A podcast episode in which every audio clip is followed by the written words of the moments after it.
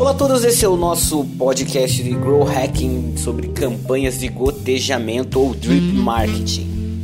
Então você pode achar que, falando sobre o drip marketing, que está relacionado aos e-mails marketing, você pode achar que ele esteja um pouco ultrapassado, mas para o marketing digital e principalmente para o Grow Hacking, ele ainda tem essa busca de retenção de clientes sendo muito importante e principalmente utilizando nessas campanhas de gotejamento. Então, a campanha de gotejamento é quando você envia e-mail de pessoas inscritas em sua lista tá? em intervalos pré-selecionados. Por exemplo, um novo membro pode receber um e-mail no dia 1, dia 3, dia 7, dia 14 e no dia 21.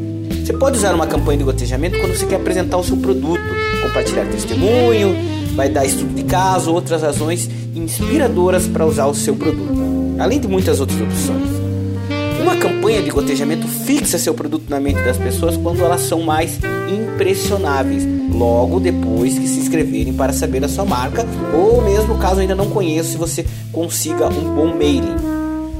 Cada e-mail enviado é uma chance de trazê-lo de volta para o seu produto e retê-lo. Mas pensando assim, muitos meus clientes não usam e-mail para ler aviso das marcas. Ok, nós sabemos que isso é verdade, mas ainda é um dos canais mais importantes. Além disso, uma campanha de gotejamento não precisa apenas focar na criação de e-mail. Você pode construir uma campanha nos posts da sua rede social, uh, criando ganchos para que a pessoa queira ver o seu próximo post.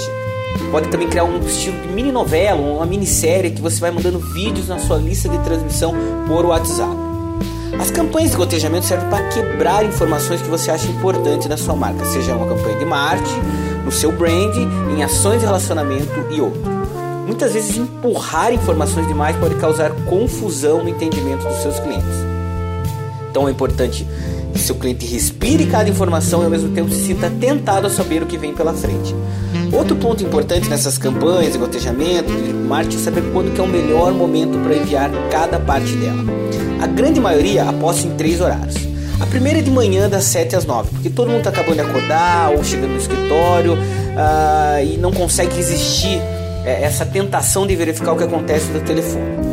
Então, e depois das 9 horas, normalmente você vai ver cair o engajamento, porque as pessoas começam a fazer coisas no seu trabalho, na sua escola e entre outros.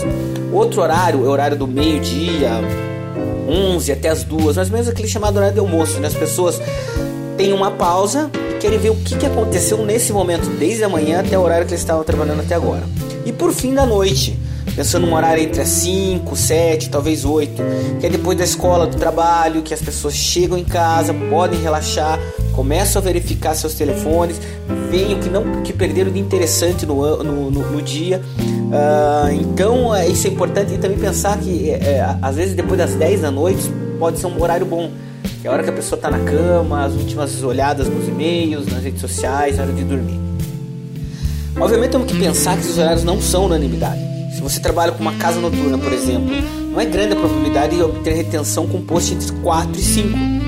Pensando no happy hour ou ainda dá tempo para convidar os amigos. Então você tem que mandar um pouco mais cedo, no horário do meio-dia, falando sobre o happy hour do bar ou da casa noturna que você tem. Os dias também interferem na decisão das pessoas. Um e-mail sexta-noite ou segunda de manhã tende a ter aceitação ou rejeição variando do assunto.